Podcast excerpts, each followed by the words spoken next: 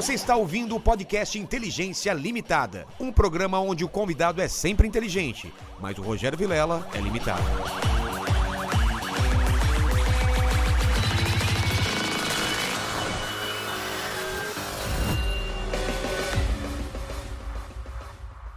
Olá, terráqueos! Como é que vocês estão? Eu sou o Rogério Vilela, está começando mais um Inteligência Limitada. O programa onde a limitação da inteligência acontece somente por parte do apresentador que vos fala, porque sempre trago pessoas mais inteligentes, mais interessantes e muito mais é, combativas do que a gente. Combativas, campeãs. Campeãs.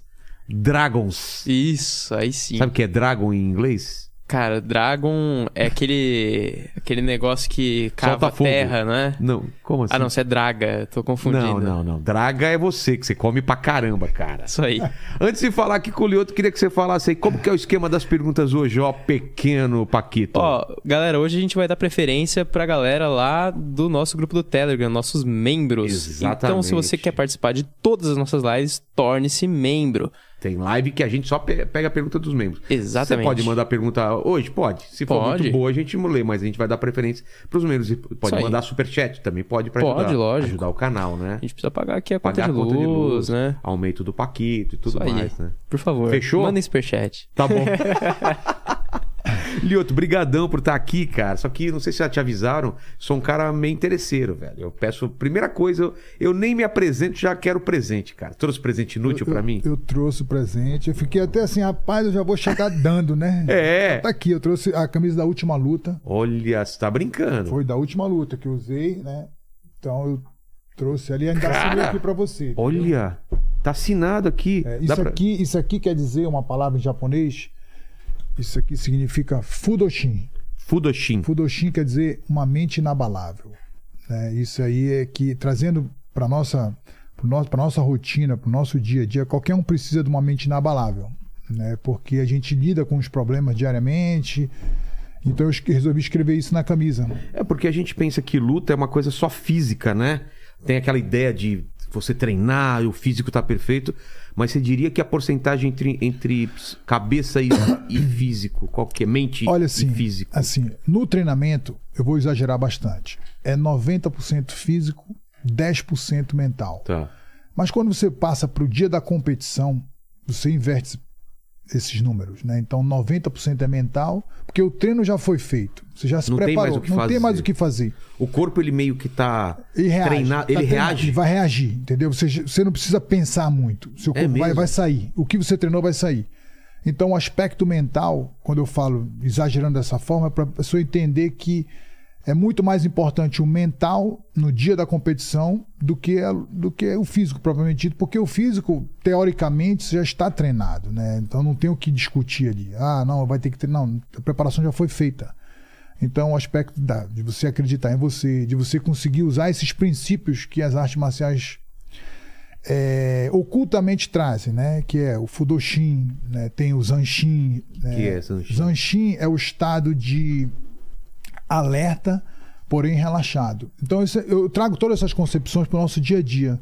Essas concepções foram os caras lá no começo que criaram? Quem que criou esse tipo de... Isso, na verdade, faz parte do, do Código dos Samurais. Né? Ah, é? Então, Olha o que, que eles falavam? Então, eles têm sete virtudes, né? que é a disciplina, o respeito. Tem cinco estados de. eh, cinco higienes que eles falam, né? Tomar banho, cortar as unhas, né? E também tem três estados mentais, que é o Fudoshin, o Zanshin e o Mushin, né? Então, esse Shin em japonês quer dizer mente. Tá. Né? Então, mushin quer dizer a mente vazia. Isso significa que no nosso dia a dia a gente está toda hora ocupando, gerando pensamentos e não pensando. Exato. né? Então, diariamente você está, ah, eu tenho isso, eu tenho que fazer aquilo. É. Sempre ocupando... que-" Sempre ocupando. É. E acaba que gera ansiedade. E 90% dessas preocupações. Você nunca tá no agora, Você né? nunca tá no Você tá agora. no passado ou no futuro, nunca no agora. Todo né? momento a gente está pensando, ah, vou É, fazer eu, isso. eu não tô pegando isso daqui, olhando pra isso, entendendo isso como a água, pensando. Eu tô bebendo água pensando. Peraí, cara, eu paguei a conta, não sei do Sim, que. É. sim. Por um lado, é importante isso também, sabe? Como eu estou dizendo, a nossa vida é um equilíbrio total. Se a gente fosse pensar em tudo que a gente fizesse, a gente ia entrar em. Sabia ter um distúrbio mental. É. Imagina, eu vou pegar água, vou não sei o que, vou tomar um banho onde eu passo É, a sabonete mente aqui. meio que já, já deixa isso É, automático. cria um hábito, É, né? cria um hábito. Você cria um hábito e aquilo passa a ser parte do processo. Mas só que demais também é ruim, porque acaba que você fica toda hora no automático, no automático, e a gente não para para sentir você bebendo a água, para comer, e a gente para de prestigiar aquele momento que a gente vive. Então a gente só toda hora tá na frente, toda hora tá na frente. Já que eu posso fazer isso aqui sem pensar, eu vou pensar em outra coisa. Exato. E isso traz ansiedade, isso traz a dúvida, traz o medo. É que todos nós enfrentamos isso. E na luta fica muito explícito isso, né? Porque você tem diariamente lidar no treinamento também. Né? Você tem que se vencer diariamente, você tem que atingir as metas de rounds, né? de, de aguentar, não cansar, melhorar tecnicamente. Então, mas você falou os três estados, é mente vazia? É, Mushin quer dizer a mente vazia. Tá. Né? O Zanshin quer dizer a mente é, ela tá relaxada, porém você tá atento. A mente atento. É como se fosse assim, estado pra... para reagir Pra logo reagir. após. Por exemplo, não acaba ali. O samurai dizia assim antigamente que quando acaba uma batalha, você ajusta o capacete. Significa que não terminou a batalha. Ah, é? É. Então, se acabou uma batalha, ajusta o capacete. Isso quer dizer o Zanshin. Tá preparado. para um próximo momento. né? Então você tem que estar. Agora, tudo isso é muito intrínseco, muito junto, mas ao mesmo tempo você tem que saber separar. E o Fudoshin é a mente inabalável, ou seja, diariamente a gente lida com circunstâncias na nossa vida. Então, notícia boa, notícia ruim, situação ruim, situação boa, e a nossa mente ela fica oscilando ali É. o tempo inteiro. Sabe? Se, a, se a- se a notícia é boa, eu fico alegre. Se a notícia é ruim, eu fico triste. E, e- só que isso mexe com a gente, né? Esse estado de oscilação, Total. isso é muito ruim pra gente, porque a gente está dependendo das circunstâncias o tempo inteiro e não do seu ser, da sua essência. né? Não, eu tô tranquilo. Como eu falei, 90% das coisas você não tem controle. É. E a gente está sempre à frente. Não, isso aqui vai acontecer, preocupado. Se eu chegar atrasado, o cara não vai me receber. Se eu chegar atrasado, meu chefe vai me demitir Se, eu- se ele falar isso, eu vou ter que falar isso. É. criando suposições, sabe? Então, hoje, nos dias de hoje, eu faço o quê? Eu, eu uso muito esse lado da arte marcial para viver melhor, né? Para poder transmitir melhor. É porque a arte marcial tem essa parte toda de, de, de, de vida, né? De lições de vida, de, de, de acalmar o- a, mente, né? Totalmente. É porque assim, Isso as, que é bom. As artes a marciais criança, sempre, né, sempre, isso, né? Porque assim, Desde cedo já. se você for ver a arte marcial, isso aqui passa. Eu não vou ser rápido para sempre, eu É. não vou ser forte para sempre. Mas os conceitos filosóficos eu trago comigo. Exato, pra vida inteira, Pra vida né? inteira. E mesmo a pessoa que treina, e que é um médico, a pessoa que treina, sabe, e que é um professor, que é um empresário, ela lida diretamente com isso, mas ela aprende através do movimento, ela aprende através da repetição. né? A humildade vem através do treinamento, onde ele enfrenta um cara mais difícil no treino É. e ele vê que ele não pode com todo mundo, sabe? Que ali ele tem que baixar a cabeça, entender, Saber a limitação. saber a limitação dele, saber onde ele pode, onde ele não pode. Então, essas virtudes que a arte marcial en- ensina, sabe? É a coisa, para mim, é a coisa mais bonita que tem dentro das artes marciais. Eu acho também. E, cara, seu logotipo é muito legal aqui, o L com Mzinho, olha que É, legal. esse L aqui e esse Mzinho aqui é um cara cumprimentando, né? Nossa, eu não tinha me ligado nisso, né? É. É, é como se fosse tá, né? O, Teve, essa, teve esse pensamento também na hora de fazer. Putz, sim, que bom. teve- tivemos essa, Muito essa legal, preocupação, sabe? Deixa eu guardar aqui, né? presente longe Uma de ser aula de inútil, design, né? Aula de O design cara não mesmo, pegou cara. só um. Ah, vamos tirar uma granada com o cérebro aqui, vendo o que dá. Ah, você tá zoando o meu logotipo aqui, você tá zoando isso aqui. Cara, inteligência limitada. É uma, um cérebro numa granada pronta pra explodir. Não, sabe o que é o pior? Eu tô zoando e eu tenho tatuado na nuca, né? Ele, ele tatuou na nuca o, o- logotipo aqui do. do- Mas eu achei legal. É achei legal, né? É. É legal. E parece um cérebro, né? Ele é, É, um então, cérebro, a ideia é né? isso, é uma granada que, que é feita de um cérebro, como se fosse um cérebro, né? Essa é a, É, muito legal. é a coisa muito do. legal. O cérebro está pronto para explodir sempre, o, o Paquito. É, o meu tá. É, o seu tá, né? Ah, mas é problemas químicos aí, né? É, é. Lioto, o que, que faz uma pessoa a entrar no, num, num ringue, num, num octógono pro tudo ou nada assim, cara? Você pode apanhar, você pode bater, você pode, pode sofrer algum acidente assim. É, é- como que é essa cabeça assim? Porque eu imagino que quando era criança não tinha já essa possibilidade ou você pensava em outras possibilidades? Não, assim, eu com 15 anos, eu assisti a primeira vez o UFC. Isso foi em 15 anos. 1993. Né? Eu vi o Royce Gracie lutando contra aqueles caras e aquilo me despertou.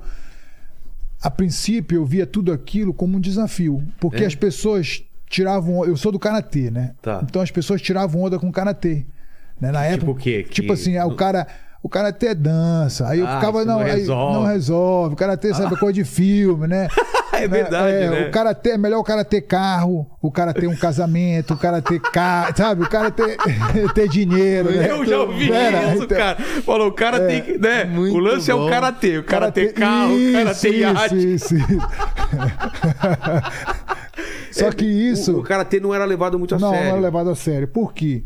Porque o sistema de competição que envolveu o karatê muito, né, tirou a tirou o lado né, Agressivo? agressivo de luta realmente. Sei, sei. Se tornou mais um esporte, vamos dizer assim. Demonstração, né? Uma coisa pra demonstração. Não, é competitivo, demonstração, mas competitivo. Entendi. Quando você coloca muita regra no esporte, é, é o que eu digo sempre: a regra ela faz o treino. Por que, que eu vou treinar, bater no saco de pancada, se eu na competição não posso usar isso? Né? Porque se eu bater, eu sou desclassificado. É. Então por que, que eu vou fazer isso? Então eu não vou perder tempo fazendo isso. Eu vou treinar a minha velocidade. Quanto mais rápido eu for, e eu tenho que parar quatro palmos antes do nariz, quer dizer, quatro dedos antes do nariz do cara.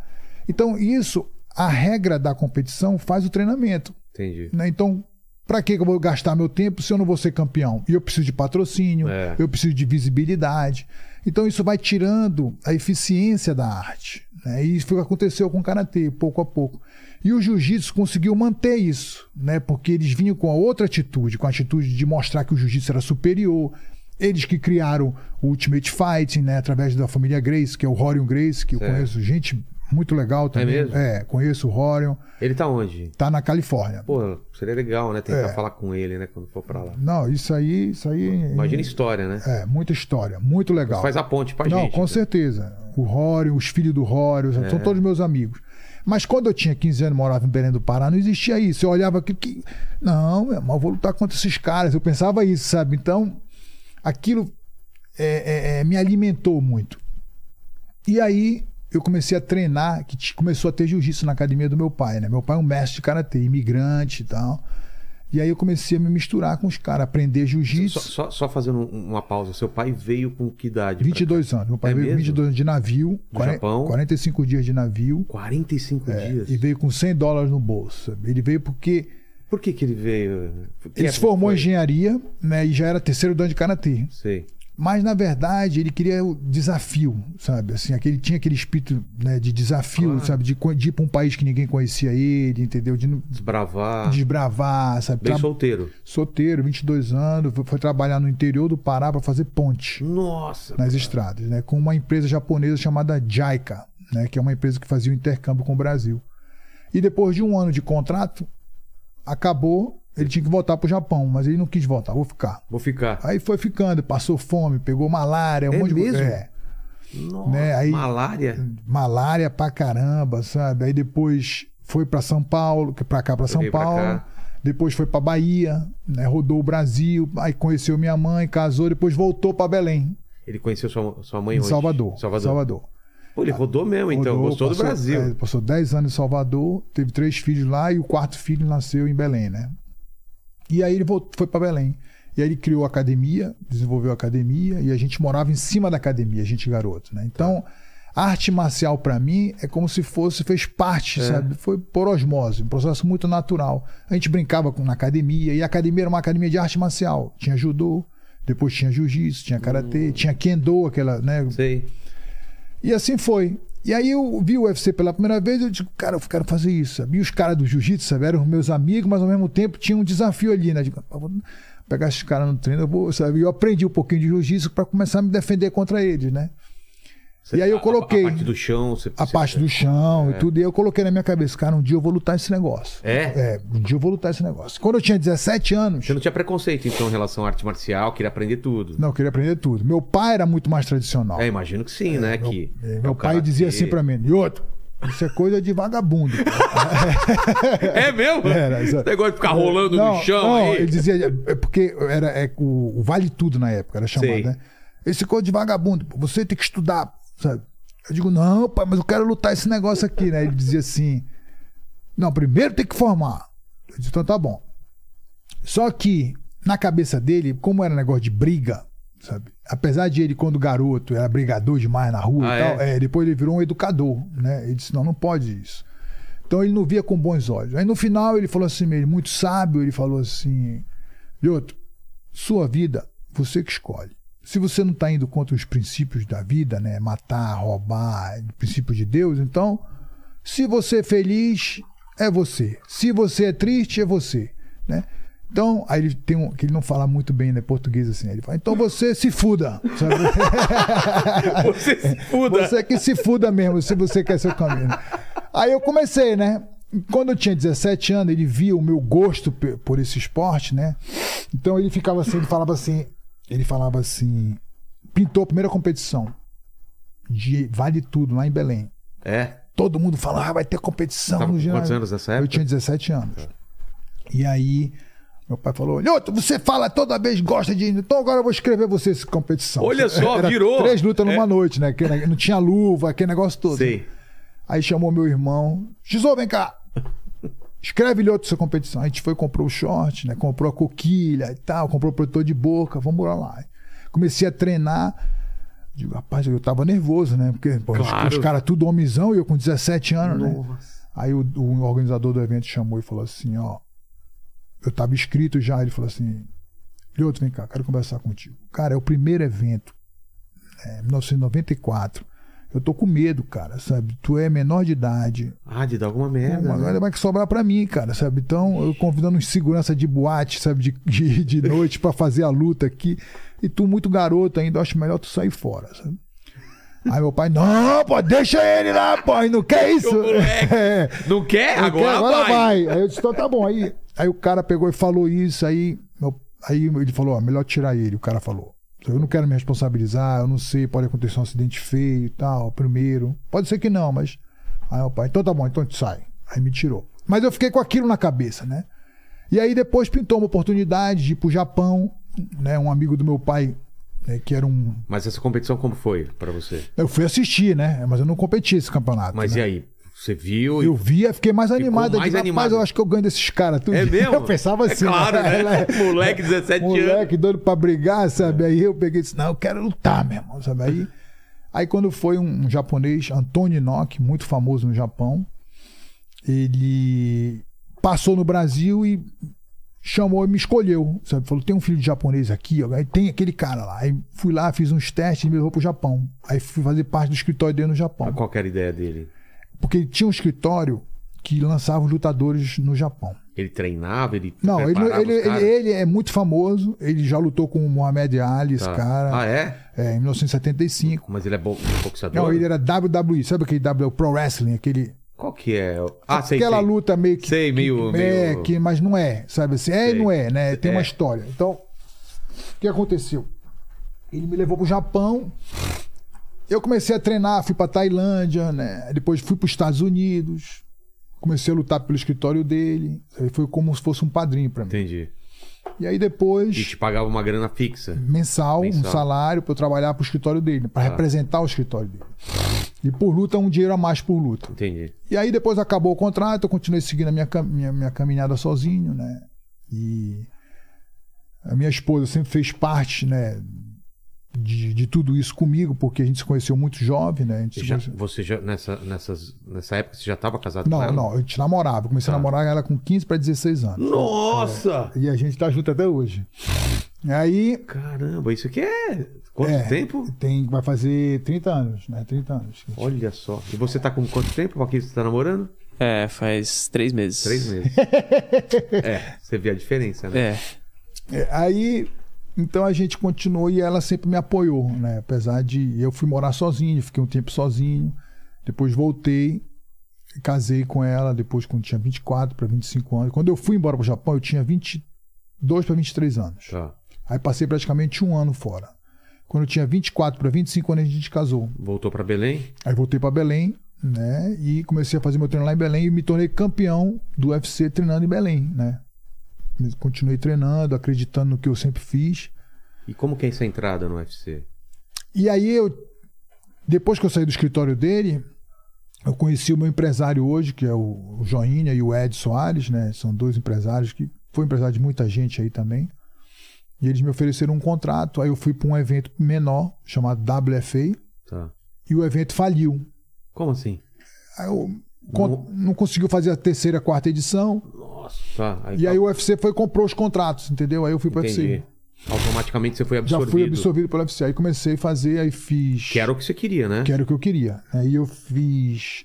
Do início da carreira, eu fiz 16 lutas invicto, né? Até me tornar campeão. Na verdade, eu não perdi nenhum round. Que ca- sabe? Tudo pela mesma categoria. Tudo pela categoria 93 quilos, Que é médio. que é meio pesado. Meio pesado. Meio pesado é uma cate- categoria estranha, né, Paquito? Assim, ó, aquele cara lá, ele é pesado? Não. É, meio, pesado. pesado. Ele não é pesado nem leve. É, né? não é pesado nem leve, é meio pesado. Isso aí. Foi exatamente isso, sabe? E aí, Qual que é o peso? 93 quilos. 93 quilos. É. Tem quanto de altura? Eu tenho 1,85. Ah, tá, é alto.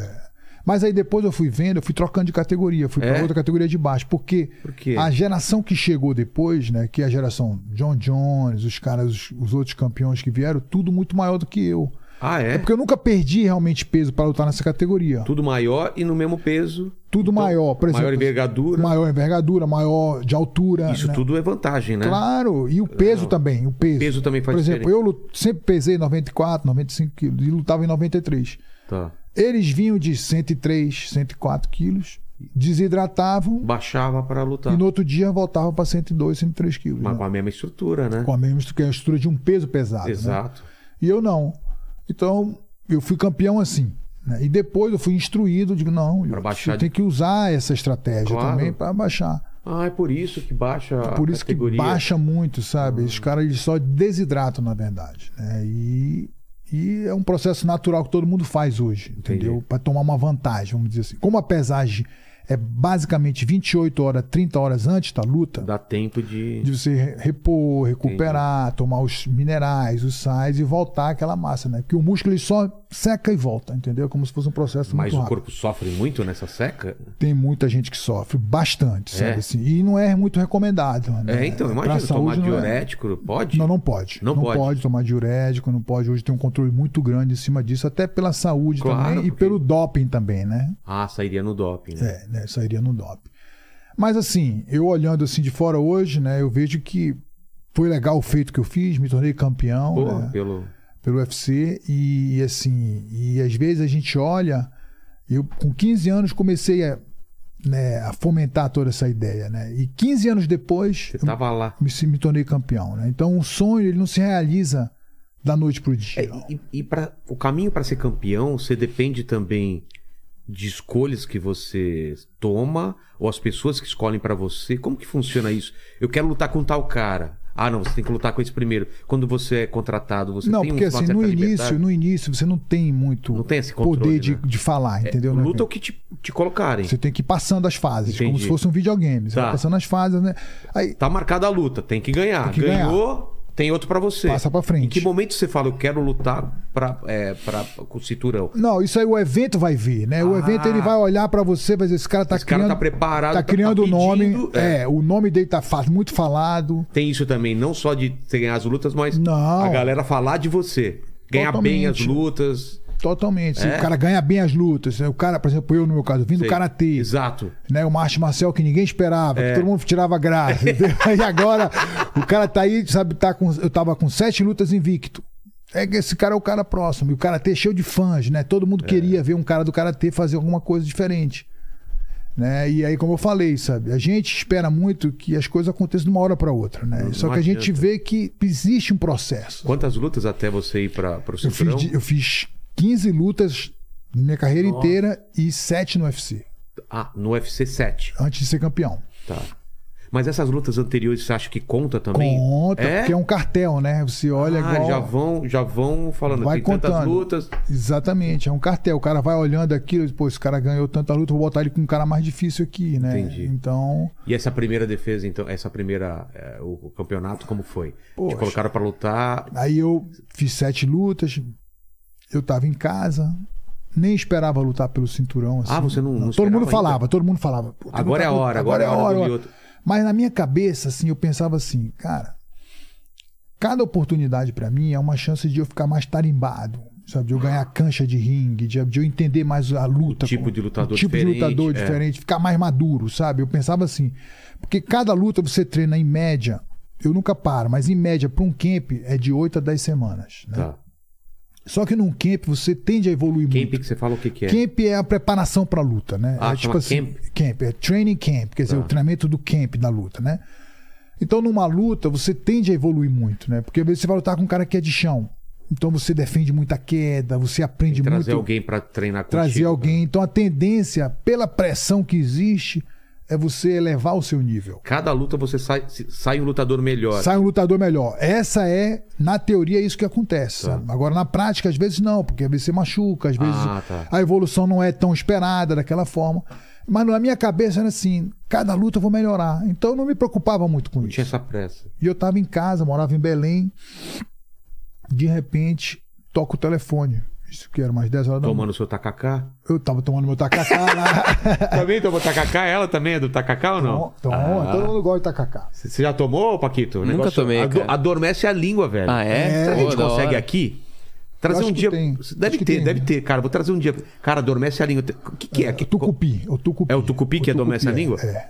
Pô, da hora. Não, não, ela falou que não. Jambu. jambu? Jambu, eu acho que é jambu. o jambu mesmo. é a folha, né? O jambu é, É, a acho que folha. é, é, o jambu que é do... É, tem uns camarãozinhos, né? Isso, boiando. É uma isso. sopa quente. E no final tem uma gosma, no tipo de uma gosma. É uma goma, uma goma. Uma goma. Parece catarro. Tá falando assim, não, falando assim, você não Falando vai tomar. assim, é, parece ruim. É só pra você entender. Sim, entendeu? sim, Mas sim. é gostoso. É gostoso. É muito bom. É bom, bom. Tomando o seu tacacá Tomando e toca o tacacá e telefone. toco o telefone, mais 10 horas da noite. Telefone dos Estados Unidos tocando aqui no Brasil. Meu, meu empresário, Lioto, tá preparado? Disse, que foi? Pô, tu vai lutar pelo cinturão. Eu digo, como assim, cara? Ele falou, não, porque o cara que era pra lutar pelo cinturão falou que tá em overtrain e não quer lutar. Ah, que era o, cara, o Quinton Jackson. um Era cara. ele que era o cara da fila. Ele que era o cara da filha. Ele não quer lutar, que ele acabou de falou que tá muito cansado e tal. Então é você. Eu digo, pô, então tá bom. Vamos lá. E comecei a me preparar, né? E treinar Pra, que- pra aquele cara pra que você vai lutar. Aquele cara que era o campeão. Sei. né? E aí foi, né? Quanto, assim, tempo, quanto tempo você tinha? eu tinha uns dois meses e meio. É, é bom esse tempo? É bom, é bom. Como eu não paro de treinar, é Ah, bom. tá. Entendeu? O problema é quando o atleta só treina pra luta. Aí. Que hoje em dia é mais difícil isso. Né? Hoje, hoje teve um, tem uma concepção diferente. O entendimento que você precisa. para. Não pode parar, entendeu? Senão você regride Entendi. avançar de novo. E aí fui, me tornei campeão. Né? Para mim foi a realização de um sonho, o cumprimento de uma etapa, né? E cara, que passa um filme na cabeça, né? Você se torna campeão, você, cara, tudo aquilo que eu sabe, planejei 15 anos atrás, né? Hoje está acontecendo. E, e, sabe, muito aprendizado nisso tudo. Né? Eu sempre falo para as pessoas, sabe, o aprendizado que a gente tem, sabe, de, de vida mesmo, não é só de luta, né? Claro. Eu tô falando da vida, Mas eu, sabe? eu, eu quero entender, desculpa, eu, né, né, Paquito, a gente quer entender esse cenário, assim, como que é?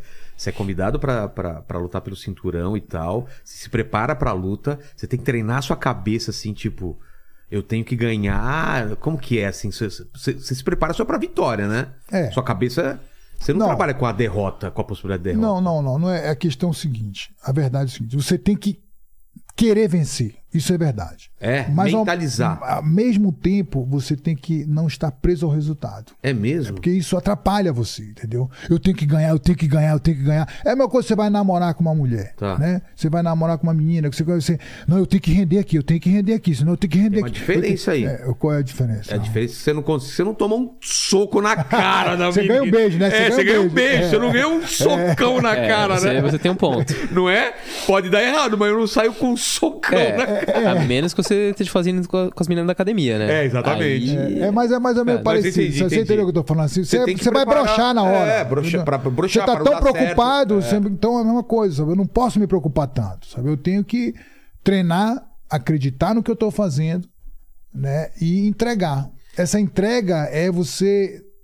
Meu irmão, eu vou dar o meu melhor aqui. É, é, e você não faz mais nada perto do, do- da luta, assim. né? O foco total, só treino. Sempre. O foco É. total é sempre, né? Assim, eu, eu sempre vivi da luta, só fiz isso a minha vida inteira. E assim, dedicação total, né? De, de, de se entregar realmente. E essa luta, como que foi? O dia da luta, Cara, preparação, assim, entrada, O dia da luta, a pesa- assim, desde a pesagem até a luta, como que foi? assim, eu treinei bem, tive um ótimo camp que a gente fala, né? De preparação. Cara, antes da luta, eu. Eu. Eu acho que eu sentia tudo isso, sabe? Assim, a emoção. Eu, eu- no quarto, eu, antes da luta, eu chorei um pouco, sabe? É. Assim, antes de descer pro estádio, né? Que era no cassino.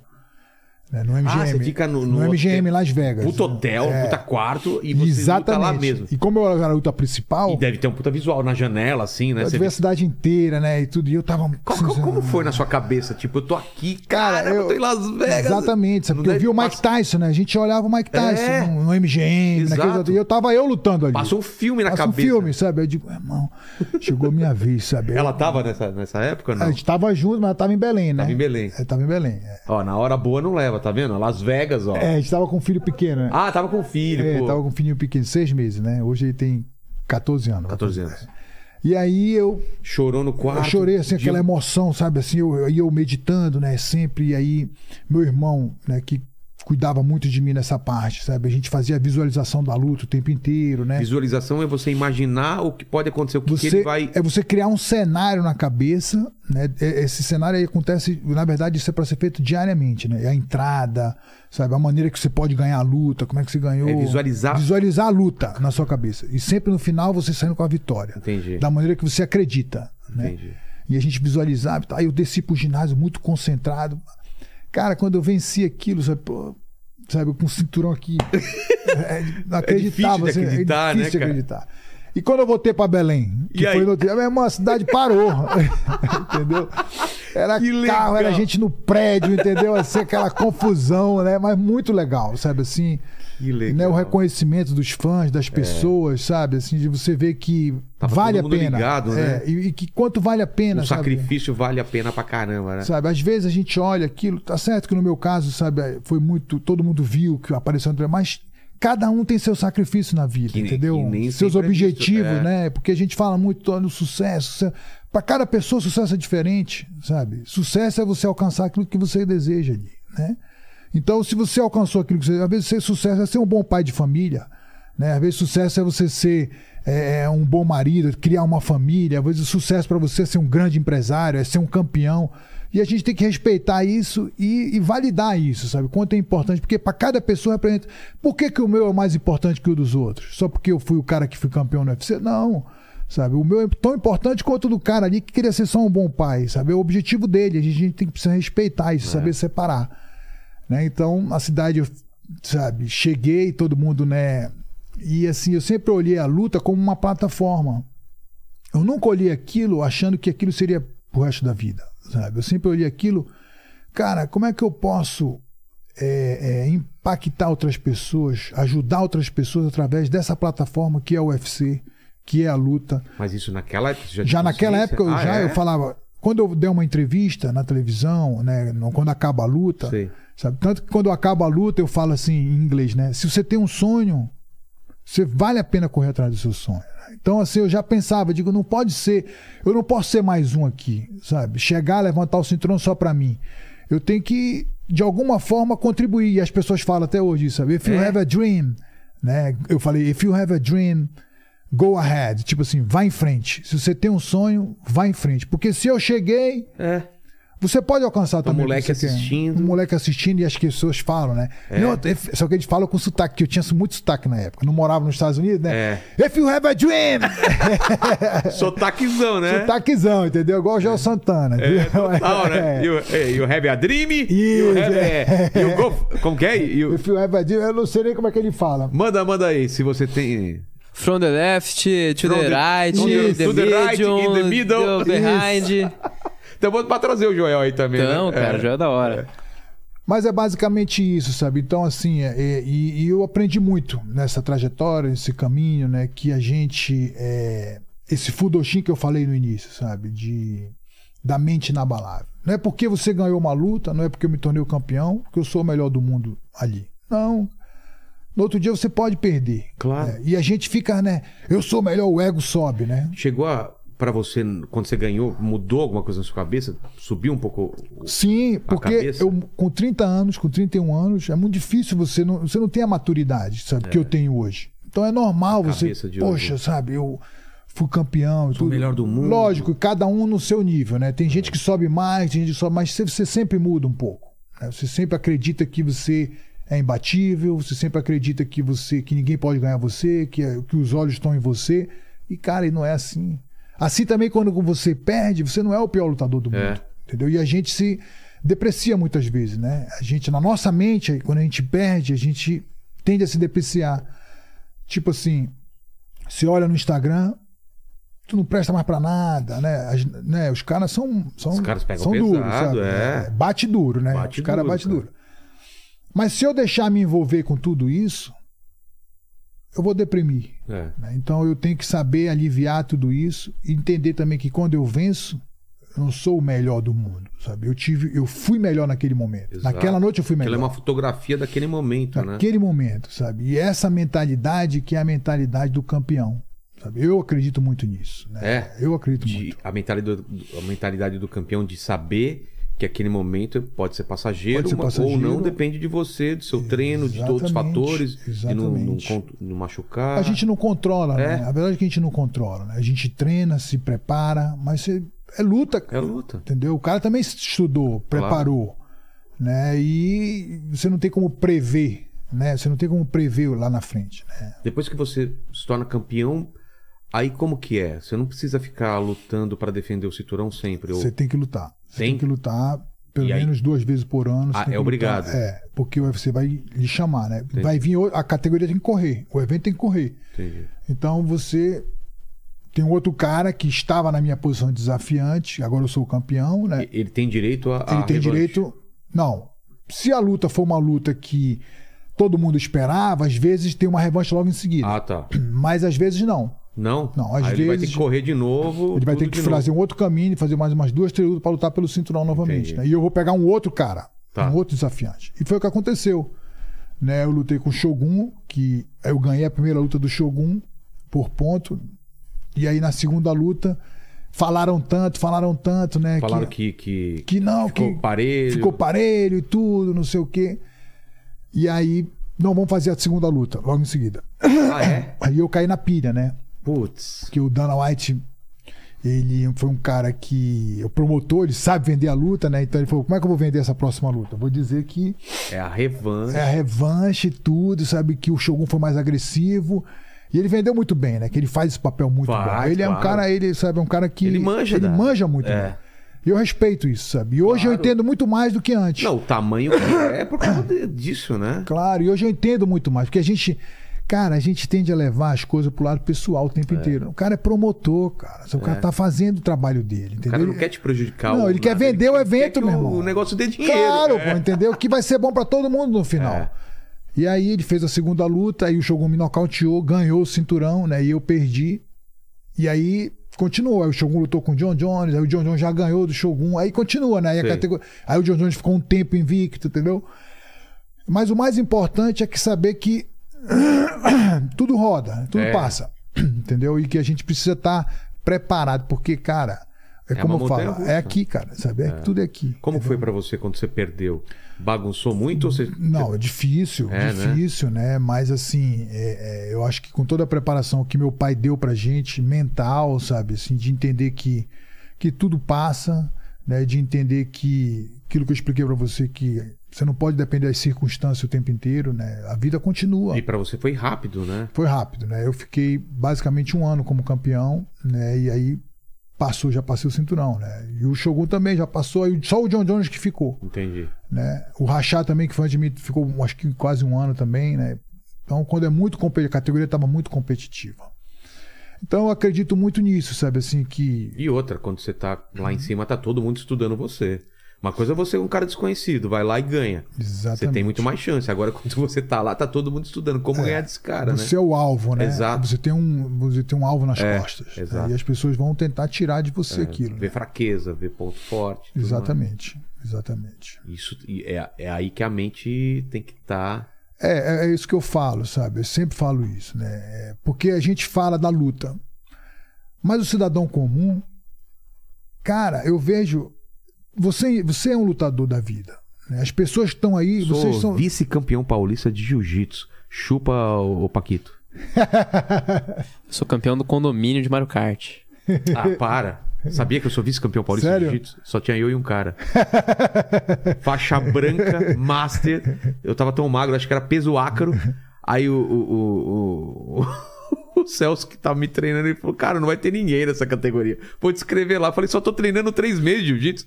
Não vai ter ninguém, você vai ganhar medalha de ouro sem lutar. Tinha outro cara. Aí o cara- medalha de prata. Mas fui lá, né? O importante lance de ir lá, né? Tá nervoso, né? Um Cara, dia se- antes. são cinco minutos que parece uma eternidade, cara. É, é. Que é, são cinco minutos só, mas é, demora. É, é porque, como eu falo, sabe, a gente é. Ver nossa- de fora é uma coisa, é, cara. diferente. É, diferente. Adrenalina, o coração. E aquele, cara, cansa muito, né? Cansa porque você faz força em excesso às vezes. Às vezes você tá só segurando e o cara fala, ah, o cara não tá fazendo nada. Meu, você tá, você tá morrendo lá pra não, não ser estrangulado. É. o cara tá achando que pra- não tá É. fazendo nada. Ah, o cara tá lá deitado, o cara em cima Deitado. dele tá de boa lá. É muita força, É, né, cara? exatamente, O que, que passa na cabeça quando você tá... tá é, você tá muito focado ou você consegue escutar a torcida gritando isso, o treinador? É como que eu falei, sabe? Esse estado de mental que eu falei do Mushin, que é a mente vazia, que, É. né? Isso é basicamente isso. Você, te- você consegue ouvir tudo, Sério? consegue ouvir tudo, mas você está focado no que você está fazendo. Por exemplo, o, o, o Mr. Honda, o cara que criou a motocicleta, o cara Sei. que criou o motor Honda, né? Ele tinha um exemplo muito. Ele ficava 16 horas, 17 horas na oficina, mexendo naquele negócio, mexendo. Né? Aquilo era o estado de Mushin, é vazio.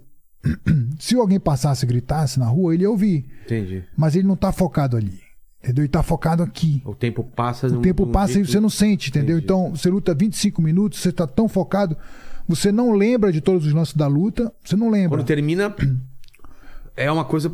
Quanto tempo passou? É, É isso. entendeu? Você, que round tá? Nem sei que round tá, meu. Eu tô, É, eu tô entregue aqui, entendeu? Eu quero dar o meu melhor. Depois você tem que ver a luta gravada. Depois você tem que olhar a luta de fala, novo. Olha só, cara. Olha o que eu fiz, cara, É. nem lembro, entendeu? Porque tudo, a, a É mente automático. tá totalmente conectada ao corpo e tudo. É uma sintonia, sabe, que Deve acontece. ser né? demais essa sensação. E aí, como eu falo, né? Então, sabe, todos nós somos lutadores, todos nós. A gente, no dia a dia, a gente enfrenta situações Ba- Batalhas, né? que na luta você consegue ver explicitamente isso, mas no seu dia a dia também você passa, só que você não consegue ver, sabe? O medo, a dúvida, né? a insegurança, sabe? A hesitação, será que eu vou, eu falo nessa reunião, não falo nessa É. reunião, né? Então, todos nós passamos por isso. Então eu vejo assim, todos nós somos lutadores, sabe? Em diferentes áreas, mas você está lutando, sabe? Só de você estar vivo, você está lutando pela vida, diariamente. Né? Então, quando você aprende, eu não estou nem falando da arte marcial em si, quando você aprende os conceitos da, da, da filosofia da arte marcial, você consegue passar melhor pela situação. Né? Então, por exemplo, quem não fala que o cara tem uma audiência, o cara não está nervoso para defender uma causa? Claro. que ele está nervoso. Né? Claro que também que ele tem dúvida. Será que não dá? Não dá? É o que eu passo na luta. Será que não dá? Então, como é que eu elimino esse pensamento? Como é que eu foco na luta? Isso é muito importante, né? Então, como é que eu faço o cara desse se beneficiar né, com, com, com essas virtudes que tem a luta, com essas qualidades que a luta pode trazer pra gente, né? Com essa mentalidade, né? Quando você vai para uma faculdade, você vai aprender, né? Normalmente, você, se você entra numa faculdade com 34, 35, você acha que você já sabe alguma coisa. E você chega lá, você não tem aquela mente de principiante, né? Que, que, usa muito, que é o Shoshin. Shoshin, como eu falei, Shin é mente, né? É, a mente do, do- de você estar sempre aprendendo. Essa Tá mente na aberto. arte marcial você tem que ter. Senão você se limita. Aí você vai para uma faculdade, ah, não vou ouvir esse professor. Aí você É, vai ser é. surpreendido. Pô, tem que aprender isso aqui, cara. Entendeu? Então, esses conceitos que são importantes para qualquer um, sabe? E como eu falei, sabe? A minha velocidade, a minha força, um dia isso acaba. Né? E o que que fica? O que fica são esses valores, né? Que eu posso passar para uma próxima geração, né? Que eu posso usar isso como uma finalidade de vida, né? Como é que eu posso é, é, ajudar uma próxima geração? Meus filhos estão crescendo aí, né? Como é que eu posso ajudar também os alunos que a gente tem, as pessoas que fazem isso, a passar melhor pela vida? Né? Se você vê uma academia de jiu-jitsu, por exemplo, você treinou jiu-jitsu. Quantas pessoas ali querem realmente competir e virar atletas? É, São poucas. 3%. Né? Tem gente que é pela saúde, Claro. pela, pelo- pela diversão. Pela diversão, por suar, esvaziar- é, para emagrecer, suar, para é. esvaziar a mente, Esvaziar a né? mente, é. Mas quanto você pode aprender quando você está ligado, né, realmente na arte marcial, na essência? Quanto É. isso pode somar pra gente? Com certeza, cara. Sempre vai te somar. Não só no físico, mas principalmente na cabeça. né? Claro, sabe? É isso que eu. Essa é a minha luta hoje. E Sabe? teu caminho depois, então? Que você perde o cinturão. Aí, É. Qual foi a sua estratégia? Aí eu peguei o cinturão, né? Aí depois perdi o cinturão. É. né? Defendi uma vez, depois perdi o cinturão. E aí continuei lutando. Ah. Cheguei mais uma vez a lutar pelo cinturão. Mas ainda tudo meio, meio pesado. Não, aí eu desci de categoria. Aí você desce de categoria. Não, meio pesado. Lutei contra o João Jones pelo Tá. cinturão, perdi. Né? Lutei de novo pelo cinturão contra o Aiderman na categoria de baixo. Tá. Foi uma luta de cinco rounds também. Né? E perdi no final. Entendeu? E continuei minha carreira. Né? Aí comecei a ter um outro entendimento. Sabe? Que não é só ser campeão. Sabe? É ser campeão, mas é você curtir o momento. É você encorajar as pessoas, sabe? Entender que que ser campeão é um detalhe, né? É aquele negócio. O cara, o mestre levou o discípulo para subir a montanha. Aí falou assim: Eu quero te mostrar uma pedra lá no cima, no topo da montanha. Aí o discípulo, é mesmo? É? Não, ele não falou nada, na não verdade. Não falei, eu quero te mostrar um negócio no topo da montanha. E aí eles caminharam, só que era três horas para subir a montanha. Aí pararam, levaram o almoço, comeram, olharam a vista, né? Deve ser maravilhoso. Muito bacana. Conversaram, falaram um monte de coisa. pá. Três horas depois estavam no topo da montanha, o mestre pegou uma pedra que ele achou e mostrou, tá aqui, eu queria te mostrar isso aqui. Aí o cara falou, Ué, pô, era só isso? era uma pedra, meu irmão? O cara falou, por que tu não me mostrou lá embaixo? Já andou três horas. É. O cara falou, você não entendeu. Sabe? A jornada foi muito mais importante. Do que o né? destino, Do né? que só o destino, né? Então, É. a pedra é um detalhe, o campeão é um detalhe. Entendeu? Mas e a trajetória? Né? E cada camp que eu fiz que foi diferente. E as pessoas que eu chamei que participaram do camp, a energia, né? Então eu sempre falo, a experiência ela vale muito mais do que a vitória e a derrota. A gente, infelizmente, a gente se prende porque a sociedade cobra da gente que você é medido pelos seus resultados.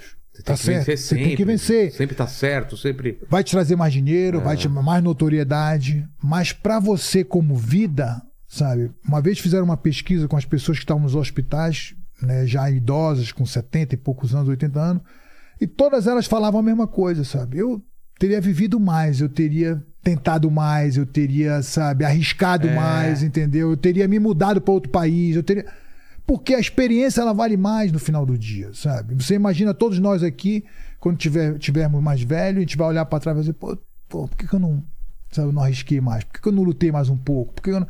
Então, o, o conceito vai mudando, sabe? Lógico que eu quero ser campeão, lógico que eu queria de novo ser campeão, defender. É importante para mim isso.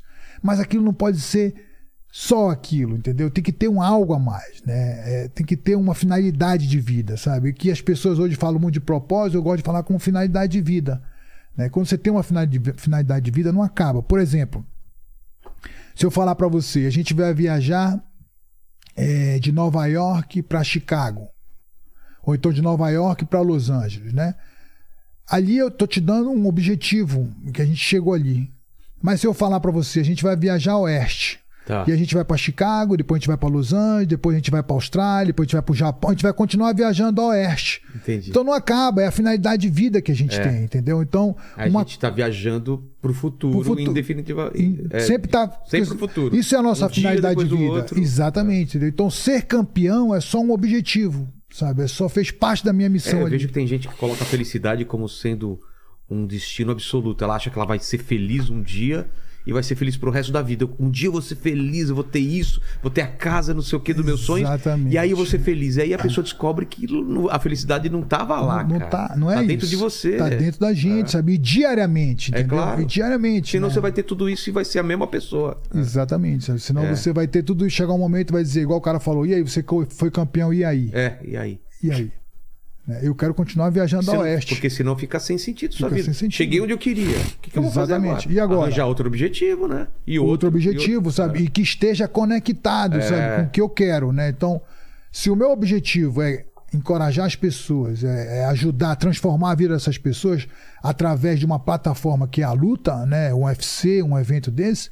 Cara, eu vou continuar fazendo isso, entendeu? Eu vou continuar treinando, porque cada dia pra mim, segunda-feira pra mim é como se fosse o meu melhor dia, sabe? Eu arrumo meu material, eu vou- porque eu gosto disso, né? Entendi. Então, fazer o que a gente gosta é isso, sabe? Quanto mais você ama aquilo que você faz, você gosta da segunda-feira, que você quer se preparar para poder começar a sua semana, né? E, e treinar, e sabe? E para mim não é dificuldade isso. Para mim é é alegria. Lógico que tudo tem que estar envolvido, né? Se, se tem o dinheiro, melhor ainda, entendeu? Porque eu vou poder fazer aquilo, ganhar, sustentar É. minha vida com aquilo que eu gosto, né? Então, sabe? Assim, na verdade, tá tudo incutido e tudo fazendo parte de uma mesma coisa só, sabe? De um bolo só.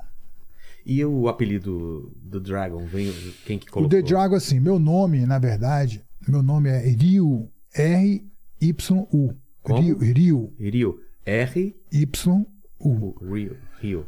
Só que no Japão é Ryuta, né? Porque pode ser Ryu, Jo, Ryu, né? Então meu pai botou Ryuta. Por quê? É o nome e esse tá o que que é? É porque geralmente assim, por exemplo, é Matida. Matida é Mati é uma cidade. Tá. Mati significa cidade. Da é uma plantação, plantação da cidade, Ah, como tá. se fosse isso, tá. entendeu? Entendi. Então, por exemplo, Ryuta seria dragão. Ah, né? é? Ryuta. Ryu, é, Ryu é o Candido Dragão, é aquela letra japonesa do dragão. Tá. E o Ta é uma terminação, que pode ser, né? No japonês é assim. Entendi. E minha mãe é brasileira, meu pai é japonês. Aí minha mãe falou assim: Matida, esse nome Ryuta é feminino no Brasil, sabe? Vamos, vamos fazer bullying do garoto, sabe? Ryuta é Ryuta, é uma menina, né? É, tá. Ryuta, entendeu? Pode ser Rita, né? É Rita, entendeu? Não é? Rita! É. Rita, entendeu? Aí eu vou, vou trocar, bora botar Lioto, Ah. entendeu? Que fica parecido, mas já terminou com O, então vai ficar masculino. E diferente, né? Tem diferente. liotos, né? É. Agora tem muitos, né? Agora tem, mas antes não, né? tinha, né? E aí ficou. Né? Então, Ryuta é, é dragão. E meu Ah. empresário Ed Soares falou assim para ele: Lioto, cara, dragão tem tudo a ver contigo, é teu nome. Entendeu? Vem de família- Vem de família. Na verdade, meu pai errou, sabe? Porque Ryuta, Ryu, eu nasci em 78. Ele achava que 78 era o ano do dragão, mas não era. não entendeu? era? Não era, é o ano do cavalo, entendeu? Ainda bem, né? É pra chamar cavalo. que é o Verdun, né? É, o Verdun o vai cavalo, é, vai entendeu? cavalo. E aí ele se confundiu na hora, né? Ficou e ficou. Pô, melhor. Aí ficou ali outro, entendeu? Então Aí eu, tipo, empresário que teve botou esse apelido de, de- The Dragon, The né? Dragon. The Dragon. É, Então fica ficou- muito mais, né? É, fica muito porque mais. tem que escolher certo o apelido, porque senão você não é respeitado, né? É, né? Libélula, por exemplo. É, Vou colocar Rogério. triste. Lib- Como que é libélula em inglês? Não sei. Libélula é Firefly. Firefly. Vi- é, Rogério, Firefly, Vilela. Os caras. Aí não, não, aí, Não dá, o libélula vai lutar, não dá, né? Agora, The Dragon é foda. É, muda, né? Muda, E, né? e- e de filme, cara, o que, que, você, que que você gostava de Você via Bruce Lee, essas coisas? Eu assisti muito foi pouco. Não, muito pouco. Porque quando era criança eu assistia muito filme do Todo Bruce Lee. mundo, né, da nossa Né? geração É. gostava muito. Eu, muito pouco, assim, porque eu não sou um cara muito de filme, né? Ah, Então, não? Não, eu não sou um cara de assistir muito. Eu gosto mais de ler, entendeu? Eu me encontro mais nos livros do que nos filmes. Mas assisto às vezes, né? Que, Vi que livro que você, você lembra que te influenciou pra caramba? Cara, assim, o livro do Musashi, É? que é o Miyamoto Musashi, foi o maior sam- samurai mais famoso, né? Então as histórias que o Musashi contava Porra, esse livro deve ser bom pra é, conta- é- é mil folhas cada volume, entendeu? É me- Mas é um romance. Ah, não é sobre a vida dele, é um Não, romance. é sobre a vida dele, mas é um romance. Romanceado? É tá. romanceado. Então, ele conta as estratégias de luta, né? Que ele chegava antes dos, dos, do- do- Do dos, dos outros samurais, né? Ah. E ficava na árvore em cima, esperando, né? Porque antigamente não tinha relógio. A hora que o sol se colocar, entendeu? A hora que negócio, né? Sei. E aí as estratégias de luta dele, sabe assim, de como ele pensava, como é que ele agia, né? Então eu lia essas coisas e eu me encontrava mais nisso do que nos filmes, né? Eu Entendi. gostava do Van Damme também. Também. Gostava do Steve Seagal, né? Daquele cara que fazia aquela, o Aikido, É. né? Inclusive, teve uma luta que ele foi junto comigo. É né? mesmo? Ele participou assim, né? Ele gostava muito do UFC e a gente foi junto. Ele entrou, entrou em contato contigo? Ele- não, a gente se conhecia já, assim. Ah, a gente- é? Ele foi em Los Angeles, na academia que eu treinava, a gente fez uns treinos juntos e tudo. Eu vou pra tua luta. Com, com o rabinho de? Isso, Já isso. tava com a barriguinha ou já, não? já. Ele já tinha barriguinha já, Já, do já, ele não tava Seagal. magrão, não. É, não tava magrão. E, aí, gente fina? É gente boa, gente tranquila e tal. E aí, quando eu lutei com o Randy Coutu, que Sei. foi que eu dei o pontapé, né? Que eu dei um chute. E ele participou, assim, um pouco, né? Na semana da luta, a gente treinou um pouco junto. Aí e ele falou tudo. que foi ele que. que- Aí ele falou: não, É. não, porque assim, meu pai treinou comigo esse chute. É? É, um mês antes, você tem que ter um golpe surpresa, porque seu adversário é veterano. Se você for normal. Ele já estudou ele você, estudou é. você. Então, a gente treinou aquele chute. Bastante, bastante. E aí, quando eu cheguei lá, eu mostrei pro Steve Seagal, olha, meu pai mostrou. Aí ele falou: muito bom esse chute. Gostei, faz aí. Entra mais aqui, pai. Co- Corrigiu alguns detalhes. E aí na luta saiu o golpe, cara. Te juro que eu nem pensei, saiu o golpe. Saiu. Saiu. Es- Espontaneamente? Você não pensa pra fazer o golpe? É Cara, meio um- uma, uma resposta? É, pra- porque assim, como se repete tanto, né? A gente olha hoje. E eu falo sempre, né? A gente conversa muito, eu e minha esposa, eu- algumas pessoas que conversam comigo falam, tudo é treino, sabe? A gente, na nossa vida, não só dentro da luta, sabe? você age sem pensar. É mesmo? Teoricamente, sem pensar, você pensa, Não, mas claro, o cérebro pensou, mas pensou, mas você é não treino. caminho de vou Não. fazer aquilo. É treino, sabe? Você treina, treina, treina e você age daquela forma. Assim como a gente no nosso dia a dia, sabe? Às vezes a gente tem comportamentos no nosso dia que a gente foi treinado para aquilo. Imagina o jogador de futebol, né? O cara treina, treina, treina, de repente a bola vem e não fala, vou matar no peito, vou dar uma bicicleta. tem esse tempo. Mas ac- ac- aconteceu. Você não tem esse tempo, sabe? Tá mais no seu inconsciente do que no consciente, né? Então você tá ali, você reage àquilo, à situação, né? E eu trago isso, né, pro nosso dia a dia também. O cara tá ali, aí por que, que eu tô agindo dessa forma com a minha esposa, né? Por que, que eu ajo dessa forma? Com... É. Porque você tá treinado, assim, treinado, você, viu tá seu pai fazer, Condicionado. você viu sua mãe fazer, você tá condicionado, então você grita com ela também, É. porque você viu alguém Aí gritando, você né? tem que quebrar esse tem que o autoconhecimento, né? E é uma das coisas que eu gosto também de ler é isso, sabe? O autoconhecimento, porque pra mim como lutador, né, e hoje olhando muito como eu ajudo as pessoas, como eu falo com as pessoas, eu falo, cara, se você não se conhece, como é que você pode, né? Sun Tzu, a arte da guerra dizia, né? Se você conhece a si mesmo e conhece o adversário, sem batalhas você não falhará. Se você conhece a si mesmo, mas não conhece o adversário, é 50-50. Se você não conhece você nem o adversário, entendeu? Vai falhar em 100% todas. de- Entendeu? Então, essas teorias que a gente usa, que são a teorias de guerra, da arte marcial, e aplica no seu dia. É. Né? Você tem que tentar aplicar no seu dia. Senão não tem pra que tanto conhecimento? Pra que eu treinei tanto? Mas a gente acabou não terminando. O Steven Seagal depois falou: Ah, fui eu que. que... Aí o Steven Seagal falou, eu que treinei ele. Olha que safado, É. cara. Quis ganhar. ele, é, não, mas assim, eu não vou dizer que assim. Ele teve participação. Tem, ele teve participação. Ele tem um conhecimento. É um cara grande pra caramba. Ele é alto? Ele é muito mais alto do que eu. É? Eu tenho 1,85m e ele deve ter quase 2 metros, sabe? E como ele tá pesado assim, você É. que... mesmo a mão dele, sabe? Ele, ele esbarra aqui, É sabe? pesado. É, é igual um acidente de carro, entendeu? Ele bate aqui.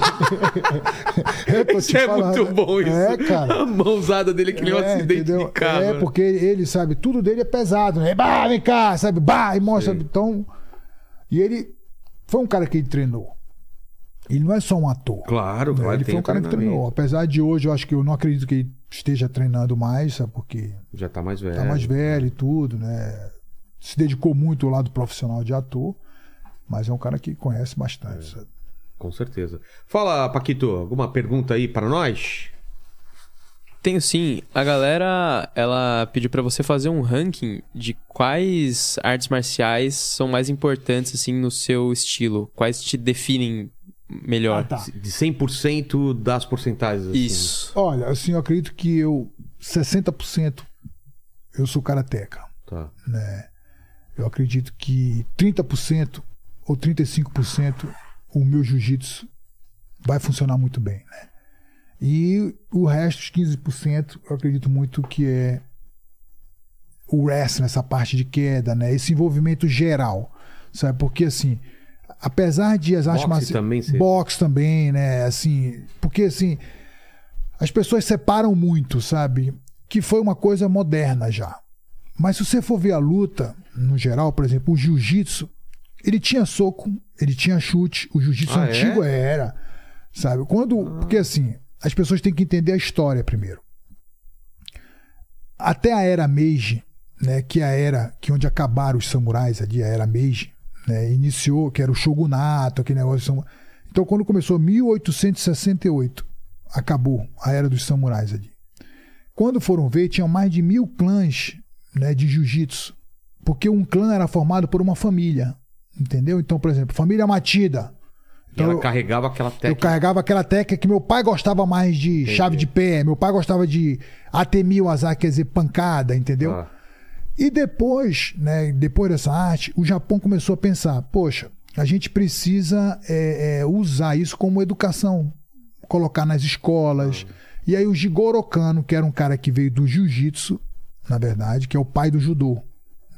O judô antigo nada mais é do que o jiu-jitsu. Eles trocaram a nomenclatura. Ah, é? É, porque jiu-jitsu era muito voltado pra pancadaria, aquele negócio de luta mesmo e tudo. E judô quer dizer o caminho, né? Judô é caminho, o caminho da arte, entendeu? O caminho da arte. Jiu-jitsu é arte suave. Judô não, o caminho educacional. Do significa caminho educacional. Entendeu?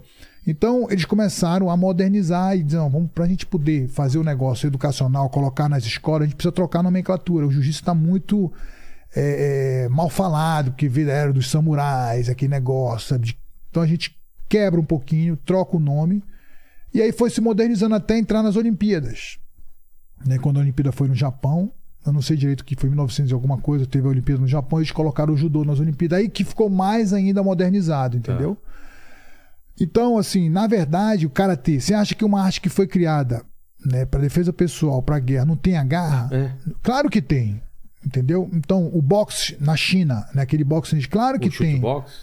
É, O não, que- kickbox? não, o kickbox é diferente. Da Muay é? Thai, por exemplo, o Muay Thai que veio da Tailândia. Tá. Você acha que o Muay Thai não tem clinch, não tinha queda? Tinha, que não era o Muay Thai, era o Muay Boran antigamente. Depois se tornou o Muay Thai, entendeu? Então todas as artes elas eram preparadas para tudo. Elas eram completas e aí Completas. foram tirando pra deixar ela mais compacta. mais e- compacta, não, isso aqui vai ficar mais assim, mais, em- mais queda. O judô ficou mais com as quedas e o jiu-jitsu foi ficando esquecido até que um japonês levou pro Brasil, né? Que é o Konde Koma Mitsu Maeda, que ensinou a Esquecido. família Grace. Mas esquecido no Japão também? Ou só no resto do mundo? Foi porque assim, você imagina, olha, a gente vai ter que tirar alguns golpes, por exemplo, chave de coluna, chave de cervical, entendeu? Algum, para se tornar isso mais educativo e ensinar nas escolas para as crianças. Então não pode ter esses golpes. Aí fica uma arte que ninguém queria fazer porque não era, não era o- É, porque se útil. botar o jiu-jitsu, né, aquele jiu-jitsu antigo e tudo, é muito traumático o negócio. Ah, tá. Entendeu? Então vamos modernizar, trocar o nome, a nomenclatura. Então pouco a pouco foi se perdendo. Entendi. Então, quando o Maeda, o Conde Coma, foi pro Brasil, que ele foi viajar aos Estados Unidos, Havaí, que ele parou, eh, foi no canal do Panamá, Venezuela. Quando ele parou no Brasil, ele veio com a nomenclatura antiga, Jiu-Jitsu.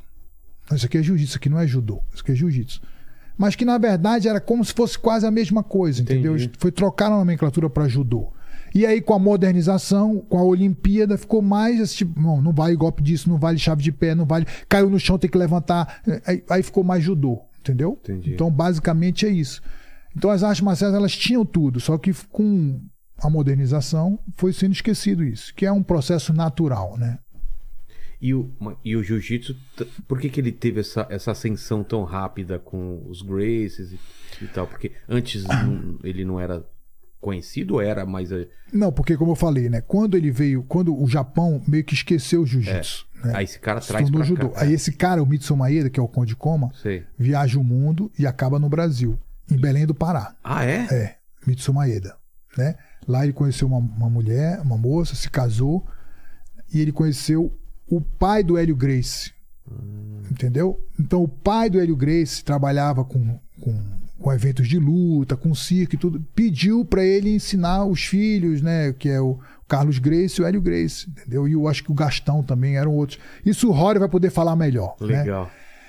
E aí, né, o jiu-jitsu no Japão foi esquecido praticamente. Ficou com o nome de judô, né, e modernizado pelas Olimpíadas, né? Tiraram um monte de chave, tiraram então e a família Grace tem um mérito Resgatou. resgatou tudo isso, entendeu? E Ah. colocou isso em evidência, né? Que senão o jiu-jitsu talvez teria morrido. E aí, por, que- por que ficou jiu-jitsu brasileiro? Porque eles acrescentaram Porque, alguma coisa? Não, não é que eles acrescentaram. Lógico eles acrescentaram que o, o esporte nunca deixa de evoluir, né? Tá. Então, lógico, as técnicas existiam, existiam, tinha aquela base técnica, mas eles também acrescentaram muita coisa. O Hélio Gracie era um cara magrinho e conseguiu provar que Né, através do jiu-jitsu que ele vem desenvolvendo, né? Um cara magro poderia ganhar um cara mais pesado, né? E foi provado isso na época do total, Royce. Total, total.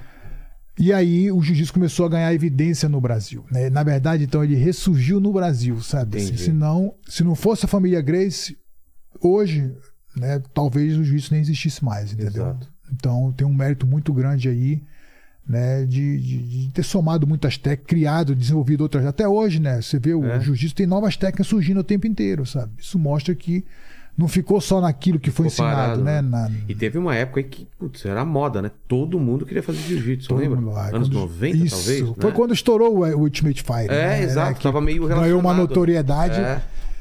Tudo relacionado. Tudo relacionado. E até teve uma época que era mal visto, né? Por causa de briga na rua, de gangue sim, e tal. Sim. Hoje em dia já não tem mais isso. Não, hoje em dia está totalmente elitizado o é. esporte, né? E competição de campeonato mundial. Total. Então, chegou num patamar que, assim, Talvez ninguém imaginasse isso, né? 20 anos atrás, 30 anos atrás, né? E teu pai, quando você foi campeão? Que, que, qual foi ele foi comigo, ele foi é? comigo, né? Meu pai tem uma história muito legal do meu pai.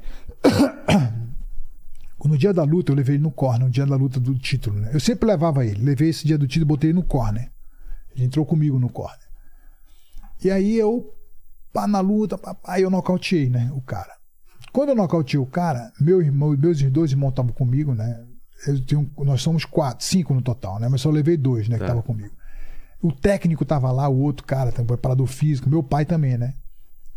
Cara, quando eu nocauteei, todo mundo gritou, levanta, ah, na hora. E meu pai ficou assim, sabe? Não comemorou, Não, ficou, ficou sério. Ficou sério, o canal dele, né? E um repórter viu. Só um cara que viu, sabe? Aí depois ele entrou no ringue, apertou na minha mão.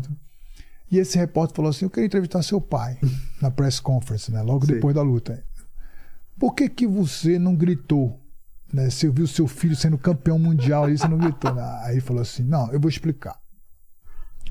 Eu, quando novo, tinha esse espírito de luta, briga, no, né? garoto, né? Sim. Estudava no, no ginásio científico. Mas eu virei um educador. Então, eu, na posição de educador, será que eu gostaria de ver se fosse caso contrário, né? Meu filho sendo nocauteado, eu visse o pai do, do adversário, é isso mesmo, isso aqui. Eu não ia ficar feliz de ver isso, sabe? porque assim, é uma, nós somos pais, ele falou, sabe? Nós não somos, não estamos ali só como não é torcida, não é né? é só torcida, sabe? Você tem que ver o lado do outro cara também.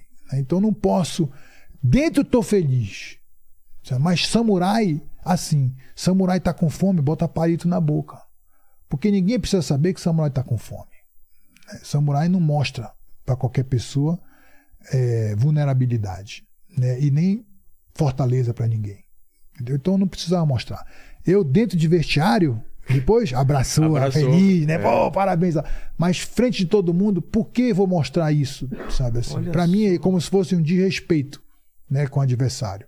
Então eu estou respeitando seu adversário, respeitando a família dele, ali estou respeitando. Mesmo na derrota, olha só. Mesmo, e eu estou feliz dentro, mas eu sério respeitando a família de outro. Lá dentro é diferente, é só nossa família, nosso grupo. Aí pode comemorar, né? Pode celebrar. Então, esse princípio tem que ter. Sabe ele falando.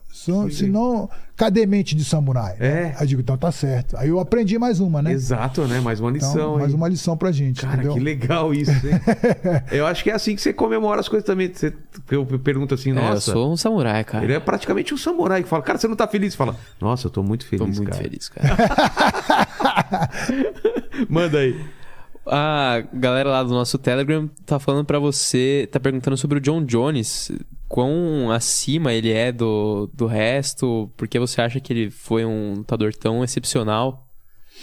Olha, assim, eu sempre falo assim, né? É, é... A inteligência da gente, cada um tem um tipo de inteligência, né? O John Jones é um cara a capacidade dele de fazer distinção era muito grande, né? Isso. É, só, só, interrompendo um pouco, as pessoas têm um pouco de preconceito, né?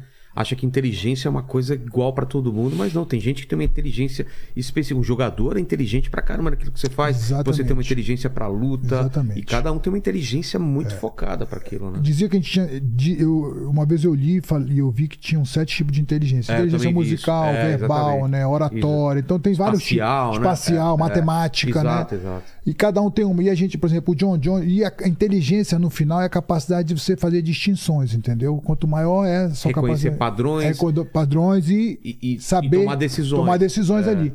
E o John Jones é um cara assim, sabe? Ele é um cara que ele consegue detectar, perceber as coisas, né? E tomar uma atitude talvez diferente da maioria. Entendi. Sabe usar a envergadura dele, é um cara privilegiado fisicamente, é um cara mais alto que a, que a maioria da categoria.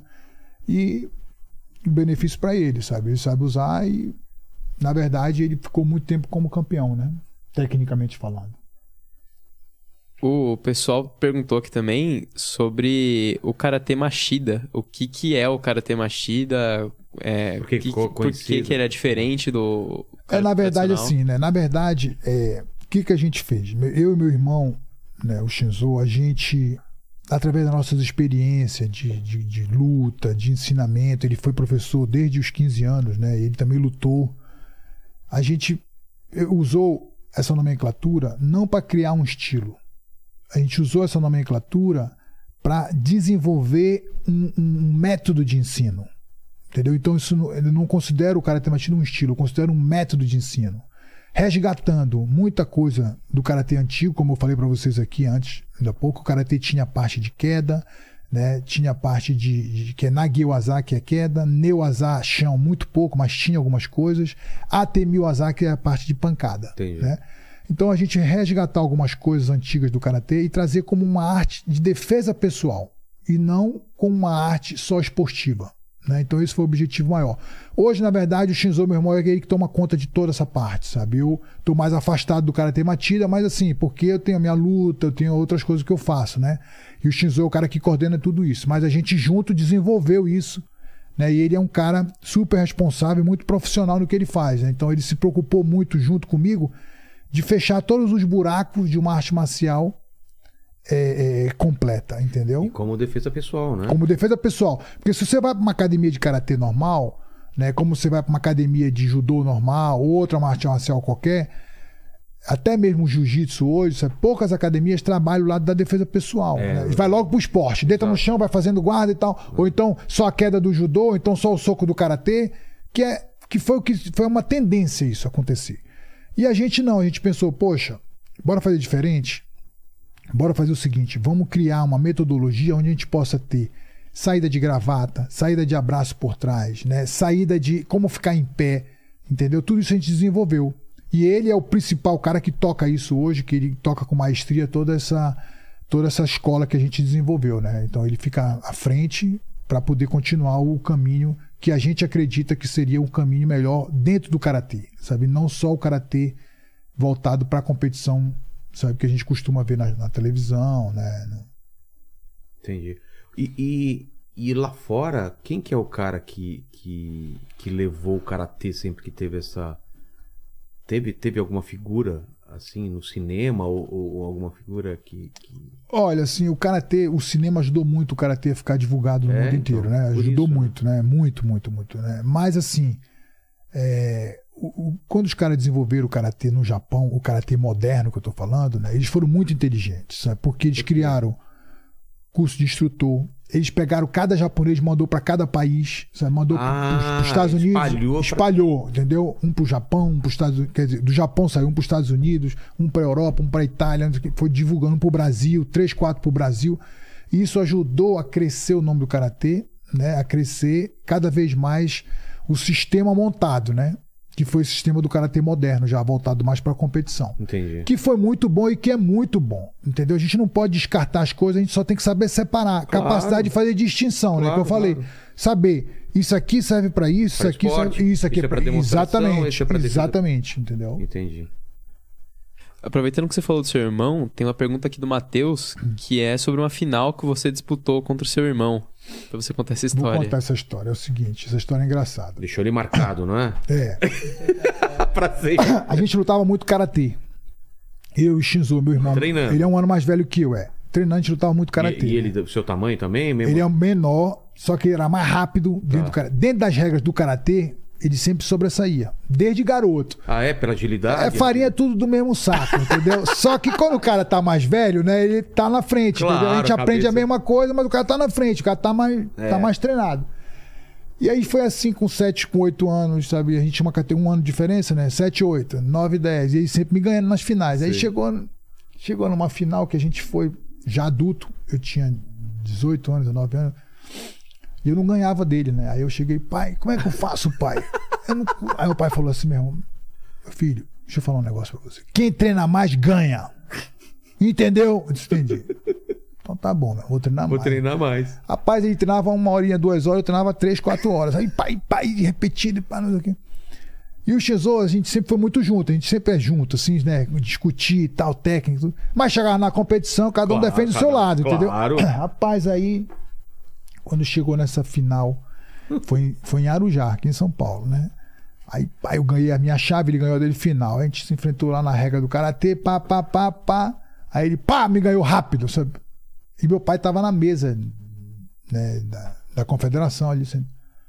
Aí acabou a luta, eu triste, né? Compreendo. Aí fui lá falar com eles. Pai, você falou que Quem treina mais. ganha e pô, treinei muito mais. Então você é burro mesmo. sabe? Eu falei pra treinar mais, e mesmo assim você não ganhou. Você é porque burro mesmo. Aí eu falei, rapaz, aquilo pra mim, sabe, assim, é, né, 18 anos, muito É. novo, né? Foi um choque pra mim, sabe? Eu disse, cara, você tá falando treinar, pô, é treinar diferente, entendeu? Assistir vídeo, fazer outras coisas diferentes, filmar seu treino, fazer diferente. Só que a linguagem muito dura, às vezes, né? Você não consegue levantar, sabe? É. Poucas pessoas levantam. Né? Eu, graças a Deus, consegui levantar com essa linguagem. Mas hoje eu faço diferente com meus filhos, entendeu? Eu não uso essa linguagem tão dura, né? É porque é outra geração. É de- outra geração, pais, né? entendeu? Você pode acabar amaldiçoando o garoto, né? É, ou não- desestimulando. Ou desestimulando, É. entendeu? E aí, pô, no, numa outra competição, eu digo, meu irmão, eu vou estudar. Pegava as- eh, os vídeos, né? Cassete do japonês antigo, vem lutando, como é que o tempo de VHS. luta, pá, VHS e tal. Chegou na outra competição, pai, pá, ganhei do, do X-Oso, do meu irmão. Aí na outra, pá, ganhei de novo, sabe? Digo, agora que vai virar freguês é tu. E pá! E teu pai falou alguma coisa? Rapaz, agora é inteligente, pô, Agora entendeu? ficou Foi inteligente. estudar, né? Eu digo, Chegou pro irmão cara, dele e falou, burro! que legal. Fala, fala, Paquito. É, aqui tem mais uma, só um, um segundinho. Ah, é, sobre a luta contra o Rich Franklin. Sim. Pra você É, contar. a luta contra o Rich Frank foi assim. É uma outra história também. Essa aí é muito legal. Porque tudo tem uma história por Claro, trás, né? né? Não é só a luta, Não né? é só a luta. O Rich Frank é um cara que ele tava 16 a 0 e era a minha segunda luta. A gente foi lutar no Japão. E, e você tinha ganho a, Eu ganhei a a primeira. E era pra segunda já. com tava cara- na segunda, o cara tava muito tinha- experiente. Já tinha vencido 16. Esse cara foi campeão do UFC depois Tá. e perdeu o cinturão pro Anderson Silva. Tá. entendeu? O Rich Franklin. E eu não tinha noção quem era o Rich Franklin. Sabe? Falavam que ah, o Rich Franklin é um cara que tem a mão pesada e tal, mas eu não queria saber. Como eu tô falando, a gente não, não tem que dar muito ouvido, né? Eu treinando jovem, né, com 24 anos, 25 anos. Acreditando que podia acreditando tudo, que eu né? podia tudo, entendeu? E, e até que podia mesmo naquele tempo, sabe? Eu digo, meu irmão, você acredita, né? Você vai que você faz, entendeu? É. E aí, pá, pá. E aí o meu empresário, que era um japonês na época, chegou no dia da luta, no dia da luta. Assim, duas horas a gente tava no ginásio, né? Duas horas pra entrar pra luta. Chamou. Lioto, vem cá. Chama seu pai aqui, eu quero que traduza aqui o negócio. Aí eu, tá bom. Falou, meu ele é japonês o cara. Falou, fala pro Lioto que se Lioto for querer trocar a porrada com esse cara, Vai. ele vai cair. Ele tem que botar esse cara pra baixo e finalizar. É a melhor solução pra ele. Se ele for trocar porrada, ele vai cair. Aí meu pai traduzindo, meu pai falou: Ó, ele tá dizendo que se você trocar porrada, cair. Entendeu? Aí o cara ficou olhando assim pra ele e falou: Mas pode cair mesmo. Ele falou: Não tem problema não, vai pra porrada. Entendeu? Ah, é? Meu pai falou: Pode cair, vai pra porrada. Ele, eu, eu acordo você, não se preocupa, entendeu? se você cair, eu acordo você, sabe? Quer dizer, ele encorajando da maneira dele, né? É. Rapaz, eu fui lá, eu que nocauteei o cara. Tá vendo? Tá, Entendeu? Se Então, às vezes. outro, é. Se eu fosse dar do outro, entendeu? O cara te colocou. Tava tentando entrar na tua Entrar cabeça. na minha cabeça? Porque o cara queria que eu derrubasse, É. mostrasse jiu-jitsu pra torcida. Então eu digo, não, meu irmão, vou fazer o meu. É. Entendeu? Então, essa história foi legal, que meu pai ali, na hora ele agiu, só ele falou, não, se preocupa com isso, vai pra porrada. Isso é porrada, entendeu? Se cair, eu acordo você. Entendeu? E meu irmão tava comigo junto, o Shinzo, né? Que sempre ele vai comigo nos cornes e tal. Ele falou, é isso mesmo, Lhoto, bora com tudo, meu irmão, entendeu? Então, é muito importante você ter esse backup, né? esse, esse- reforço atrás, como eu falei, a mente. Eu poderia estar treinado quanto fosse ali. Se a minha mente não acompanha, sabe, o que eu quero, não adianta, entendeu? Eu tenho que estar acompanhando ali. né? E, e, para cada luta você usava uma técnica diferente, você estudava, tentava um. Sempre estudei muito meus adversários, né? Meu pai era um cara que ajudava muito nessa parte dos estudos e tudo. Você né? basicamente tem que ver as fraquezas, o, o que o cara. É, tem que ver o, o lado bom e, o lado, ruim, né? Onde ele é bom, que eu tenho de me defender, e onde Exatamente. ele é ruim, que eu posso aproveitar. Exatamente. E todo mundo tem um. Todo fra- mundo tem. É. Todo mundo. Dá um exemplo, assim, dos- das lutas que você ganhou, que você percebeu, eu posso tentar ir por É, aqui. por exemplo, assim, a, a maioria das lutas que eu ganhei, eu percebi que eles falhavam muito na distância da luta, né? Eles deixaram. Por É quê? porque a minha distância era um pouco diferente da maioria. É? Entendeu? Então eu me diferenciava pela distância. E outra coisa era o tempo de luta, né? Por exemplo, assim, todo mundo tem um tempo é, que a gente chama de tempo morto, ou então tempo falho. sabe? Todo mundo tem. O que, que é Por isso? exemplo, se você respira aqui, ó, e eu bato na hora que você está respirando, você vai sentir aquela falta de ar. Se eu bato na hora que você está expirando, você consegue contrair o abdômen. Mas se eu pego, às vezes uma criança está brincando com você, você vai puxar o ar e ela vai, ai, ai, né? Acontece isso. Pô, esse moleque me deu um soco, mas não foi, foi no tempo certo. Entendi. Então, você achar esse tempo na hora da luta é o desafio. né? Nossa, Só que esse tempo, ainda. esse tempo pode ser na respiração, esse tempo pode ser num desequilíbrio, esse tempo pode ser numa caminhada errada que o cara dá, Ah. Entendeu? Esse tempo pode ser numa. Você dá uma puxada para trás, o cara, quando ele for andar, você pega ele, no, entendeu? Então, existe isso é estudado. Né? E hoje, mais do que nunca, os lutadores do UFC estão se especializando cada dia mais no tempo de luta também. Olha né? que E não, doideira não é só chegar lá e bater, entendeu? O cara errou um golpe e você aproveitar esse. aproveitar momento. essa falha, entendeu? Às vezes a guarda do cara é muito baixa, né? Então, eu, por exemplo, né, mais uma vez, Sun Tzu, a arte da guerra, né? Você mostra aquilo que você não quer fazer, entendeu? Então, Como por assim? exemplo, eu o que- mostro, se eu quero dar um chute na sua cabeça, eu não vou chutar na sua cabeça, não, eu vou chutar na sua perna, eu vou chutar na sua perna. Pra eu me defender. Aí eu vou chutar na sua cabeça, entendeu? Então eu vou mostrar uma coisa que que eu não quero fazer, entendeu? famoso olhar pra um lado e chutar pro outro. Exatamente, né? Eu mostro aquilo que eu não quero fazer, entendeu? E você fez isso muito, né? É muito, né? Isso aí era uma das minhas características, né? É. Estrategicamente falando, é sempre enganar o adversário. Porque a luta não deixa de ser isso, né? De, de vai em cima e dar uma rasteira. né? Exatamente, Né? entendeu? Como é que eu, sabe, eu, desfaço aqui pra fazer isso, entendeu? É um jogo, E ainda um com jogo. outro cara que não é bobo também, né? Só que o cara te estudou também, né? Ele Exato, tá ligado, esse cara ele faz isso, então É. você tem que mudar algumas coisas, entendeu? Então por isso que a gente chama que é arte, É. né? Arte marcial. Então quando a gente fala que é arte, você não tem como copiar o, o quadro do Leonardo da Vinci, Exato. entendeu? Porque é uma não arte. tem duas lutas iguais. não tem nunca. duas lutas, mesmo que o mesmo cara É, é diferente, entendeu? É que nem jogo xadrez, né? Parece, Parece, mas é. não é. Porque tem milhões de. de, De, de- de- mudanças de- ali. de- é, de, de movimentos Claro. que. O movimento dele vai levar você a outro Exatamente, movimento. E- exatamente, entendeu? Não dá pra você falar, não, eu vou fazer isso, o cara vai fazer isso, Não dá. eu vou fazer isso e ele vai fazer isso. E aí no final, não, tem dá, como, não né? tem. Por isso que eu tô falando, a gente estuda, a gente se prepara, mas a gente não pode tentar prever o futuro, entendeu? A melhor é como dizia aquele cara, né? é, Buckminster Fuller, que era um filósofo. Ele falava que a melhor maneira de você prever o futuro é criá-lo, entendeu? Você mesmo Você criar, esse futuro. Criar esse futuro, Porra, é mesmo, entendeu? né? Entendeu? Então, o Buckminster falava isso, Cara, entendeu? isso faz todo É, sentido, a né? melhor maneira de você fazer o de você prever o futuro é você criá-lo, entendeu? É. Então é basicamente isso. a luta. Porra, isso é muito forte, cara. Isso é muito forte. Fale. O Fábio me corrigiu aqui, eu tinha falado que libelo era Firefly, é Dragonfly, na verdade. Dragonfly, menos pior. É, Dragonfly menos pior. é Até legal. combina com o Lioto, né? Exato, Dragonfly. E aí ele aproveitou e mandou uma pergunta que é sobre a luta cancelada com Dan Henderson. Que ele quer entender o que sim. rolou. O que, que aconteceu? O que aconteceu foi o seguinte: essa luta né, é, era uma revanche que eu tinha que ter com o Dan Henderson. Já tinha vencido dele e foi uma revanche. Cara, entrou um sistema de usada no, no UFC. Que isso foi um momento mais difícil da minha vida, sabe assim, profissionalmente falando. É. A usada é o controle do doping. Né? Tá. faziam o controle do doping. E Não tinha antes? antigamente não tinha controle. Tinha, mas não como era agora. Agora o teste é surpresa. Tipo, você, Você tá aqui, quando... o cara bate na sua porta, entra na tua casa e te testa. Tá. Que é bom pro esporte. Claro. né? Só que a Bíblia diz, né? Aquilo que eu mais temia me sobreveio. Entendeu? Então, quando entrou a usada, eu pensei, cara, uma coisa que eu não quero nunca é cair nesse negócio. Porque Exato. eu me cuido tanto, eu tenho tanta preocupação, eu não quero passar por uma imagem de trapaceiro. Cara, eu tava tomando uma medicação, na verdade, uma vitamina que vende no balcão das farmácias nos Estados Unidos e que contém um- uma substância chamada DHEA, que essa substância ela foi permitida até 2012, só que a gente estava em 2015. Não podia mais. E quando eu entrava no site para olhar, eu botava é, Seven Keto, o nome da substância. Aí aparece bandeira verde, bandeira vermelha. Nessa substância não aparecia.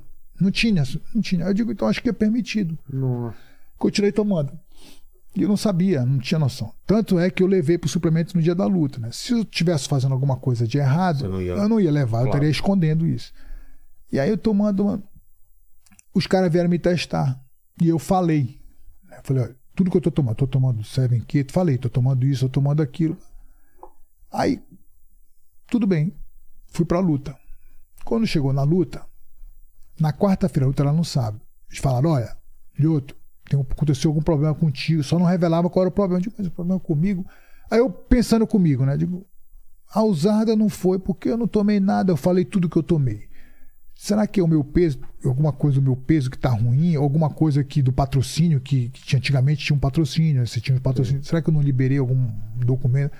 Cara, eles chegaram no meu quarto, falaram, não, Lioto, a tua luta vai ser cancelada. Eu falei, pô, mas como cancelada? Tu tomou alguma substância que tu declarou, né? E essa substância ela foi proibida em 2012. Pô. E tem uma substância chamada DHA dentro que é- não é permitida. Aí eu falei, mas eu não falei que eu tomei, eu, eu- tipo assim, eu disse que eu tomei tudo e não, mas não interessa, tu falou que tomou, mas é proibido, sabe? Tá proibido agora, não pode mais. A partir de 2002 já não podia mais. Eu digo, mas eu botei no site lá, não aparecia nem bandeira vermelha, nem bandeira verde. Então eu achei que eu falei, ninguém falou nada, eu achei. Pois é, tua luta vai ser cancelada. Aí cancelaram a luta. Então não existiu a luta com o Dan Hill. Fui pedir desculpa pro Dan Renzo em público, pedir desculpa pro Dana White, porque eu não queria passar por aquela situação. E achei que a minha situação ia se resolver em seis meses, sabe? De, com seis meses eu tô É. liberado, porque eu falei tudo. Cara, foi- isso aconteceu em abril. Quando foi em dezembro, a usada ligou, falando que ia me dar uma pena de dois anos O quê? E que queria uma negociação comigo. Eu falei, como negociação, cara? Eu vou. Eu tinha marcado o julgamento, sabe? O julgamento estava marcado para dezembro. Eles falaram, ó, eles não querem julgamento, eles querem negociar uma pena de 18 meses, que é um ano e meio. Eu falei, não, eu vou pro julgamento. Porque, cara, eu tenho todos os argumentos para me defender. Claro. Aí o meu advogado me ligou e falou: Lioto, melhor você não ir.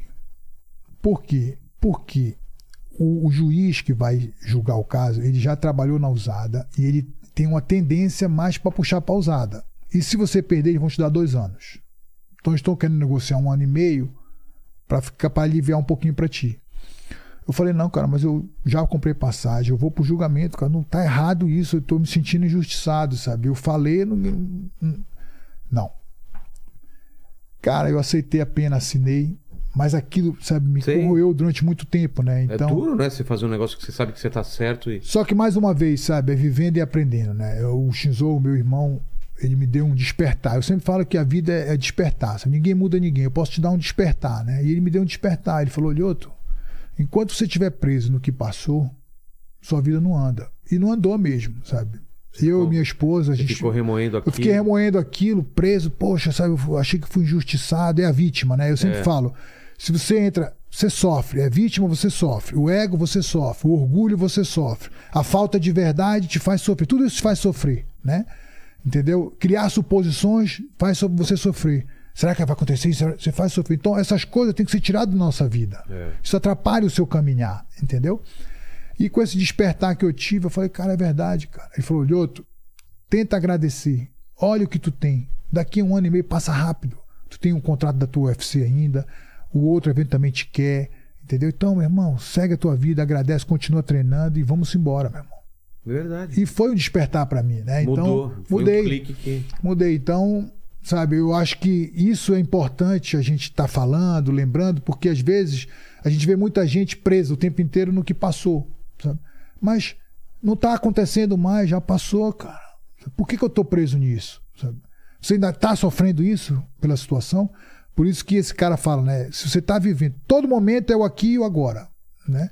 Se você vai fazer uma, é aqui e agora. A gente só tem o aqui e o agora. né? Então, quando a gente se prende no passado ou muito no futuro, você está sofrendo, porque não aconteceu ou já passou. Entendeu? Então a gente tem que viver o aqui e o agora. Sua cabeça está sempre. Sempre Longe. longe. É. né? Pô, maravilha. Tem uma última pergunta da Ana aqui, que ela perguntou qual que foi a luta mais difícil pra você.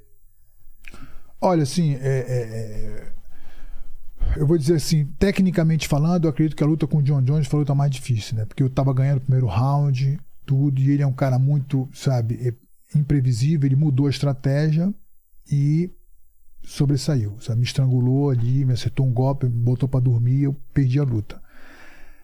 Mas assim, é, é, no lado psicológico, sabe? Eu acho que toda luta ela tem uma dificuldade muito grande, né? Que você enfrenta com você mesmo, porque cada momento de uma luta você está vivendo uma fase da sua vida, né? E sempre existe uma pressão, independente se você vai estrear num evento tem uma pressão, se você vai defender um cinturão tem uma pressão, se o seu filho nasceu você tem uma pressão, se entendeu? Assim, se, se a pressão você que cria na sua mente o tempo inteiro. Então a pressão ela sempre vai fazer parte do meio.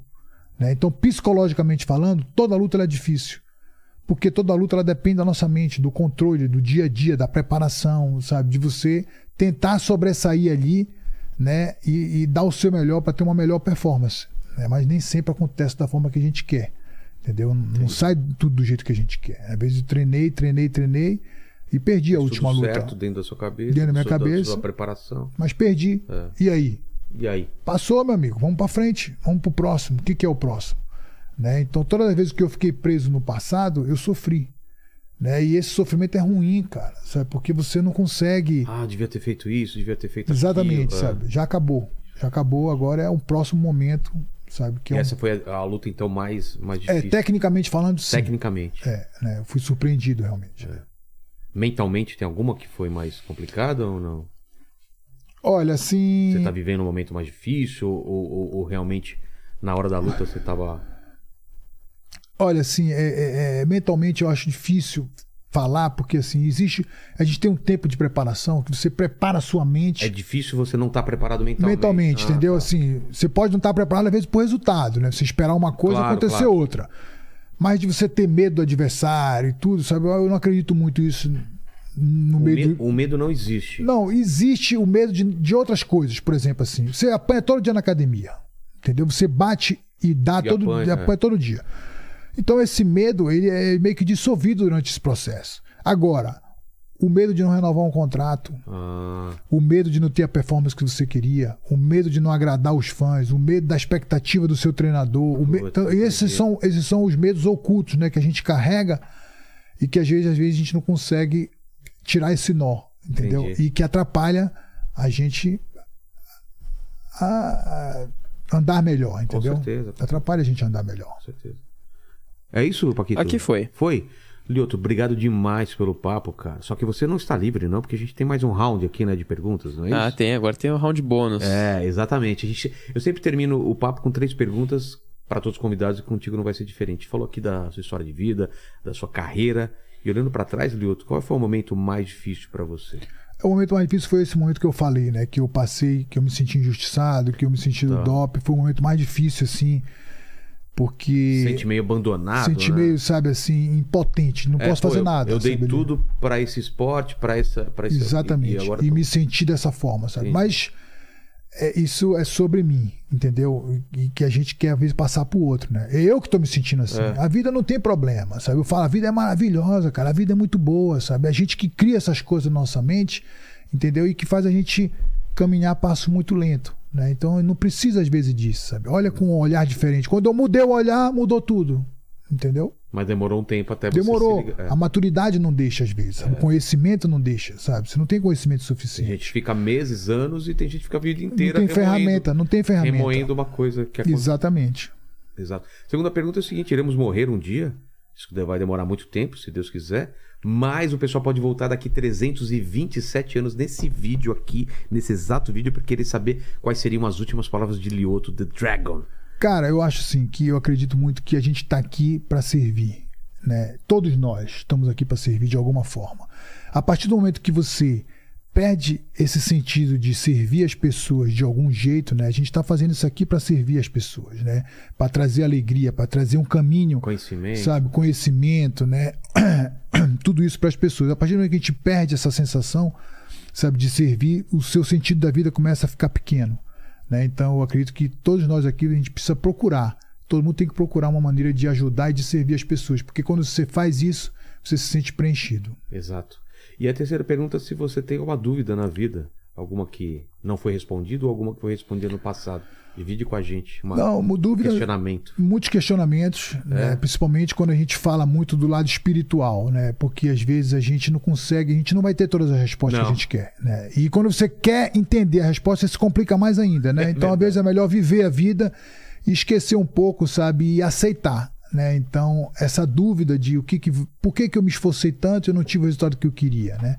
E na verdade não é sobre dúvida, né? É sobre aceitação, entendeu? Quando existe aquela aceitação, você dilui, cara, você passa melhor pela vida, sabe? Tudo aquilo que você resiste, tudo aquilo que você briga contra, sabe, te impede de caminhar melhor.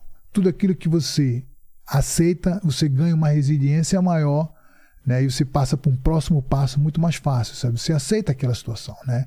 Então, às vezes a gente está aqui, está resistente. Eu não quero mudar, eu não quero fazer isso, eu não quero... porque você está resistindo àquele momento, sabe? Por isso que tem tanta briga entre casais, tanta briga com pai e filho, sabe? Muita briga É. Ninguém no tra- cede, né? Ninguém cede, né? Porque você resiste o tempo inteiro, né? A resistência no mau sentido é essa, sabe? Não é a resistência de suportar, é a resistência de brigar contra. Não, por que não?